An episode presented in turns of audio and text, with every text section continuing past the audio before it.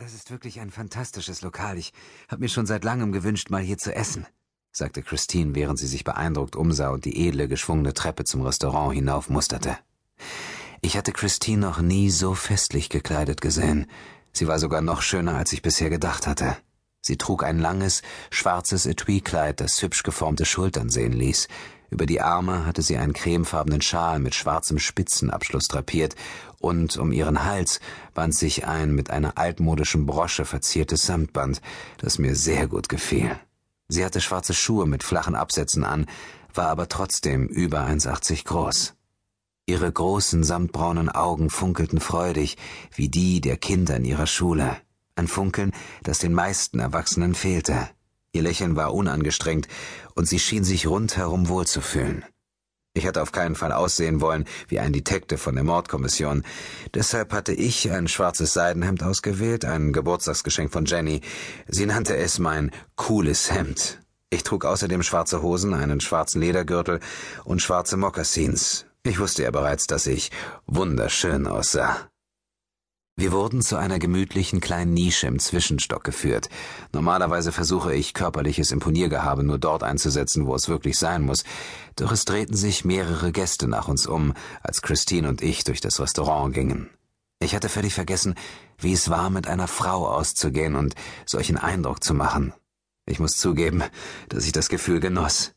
Plötzlich erinnerte ich mich wieder daran, wie es ist, mit einer Frau zusammen zu sein, die man wirklich mag und außerdem daran, wie es ist, sich ganz zu fühlen oder fast ganz oder zumindest auf dem Weg dahin zu sein. Unsere Nische bot Aussicht auf die Pennsylvania Avenue und außerdem auf Hilton, der im Klavier saß. Perfekt. Wie war Ihr Tag? fragte Christine, nachdem wir Platz genommen hatten. Ähm, ereignislos, sagte ich und zuckte mit den Schultern. Ein x-beliebiger Tag im Leben eines Detectives in DC. Christine sah mich aufmerksam an. Ich habe im Radio etwas über eine Schießerei in der Union Station gehört. Hatten Sie nicht irgendwann im Verlauf Ihrer ruhmreichen Karriere bereits mit Gary Sonetti zu tun? Tut mir leid, ich äh, bin jetzt außer Dienst, sagte ich lächelnd. Übrigens gefällt mir Ihr Kleid sehr gut. Mir gefiel außerdem die alte Brosche, die ihr Halsband zierte. Mir gefiel, dass sie flache Schuhe angezogen hatte für den Fall, dass ich es nötig hätte, deutlich größer zu sein, was aber nicht der Fall war. 41 Dollar, sagte sie und lächelte schüchtern. An ihr sah das Kleid so aus, als hätte es eine Million gekostet. Jedenfalls dachte ich das. Ich sah ihr in die Augen, weil ich wissen wollte, ob alles in Ordnung war. Seit dem Tod ihres Mannes waren über sechs Monate vergangen, aber für manche Dinge ist das keine lange Zeit. Doch Christine schien es gut zu gehen. Ich hatte das Gefühl, dass sie es mir sagen würde, falls sich das änderte. Wir suchten uns eine gute Flasche Merlot aus, dann teilten wir uns eine Portion Ipswich-Muscheln, fleischig und nur mit etwas Geklecker zu bewältigen, aber ein guter Auftakt für ein Essen bei Kinkies. Als Hauptgericht hatte ich mich für ein exquisites Lachsragout entschieden. Christine traf eine noch bessere Wahl: Hummer mit butterweichem Kohl, Bohnenpüree und Trüffelöl. Während wir aßen, schwiegen wir keine einzige Minute. Ich hatte mich seit langer Zeit in Gegenwart eines anderen Menschen nicht mehr so frei und unbefangen gefühlt.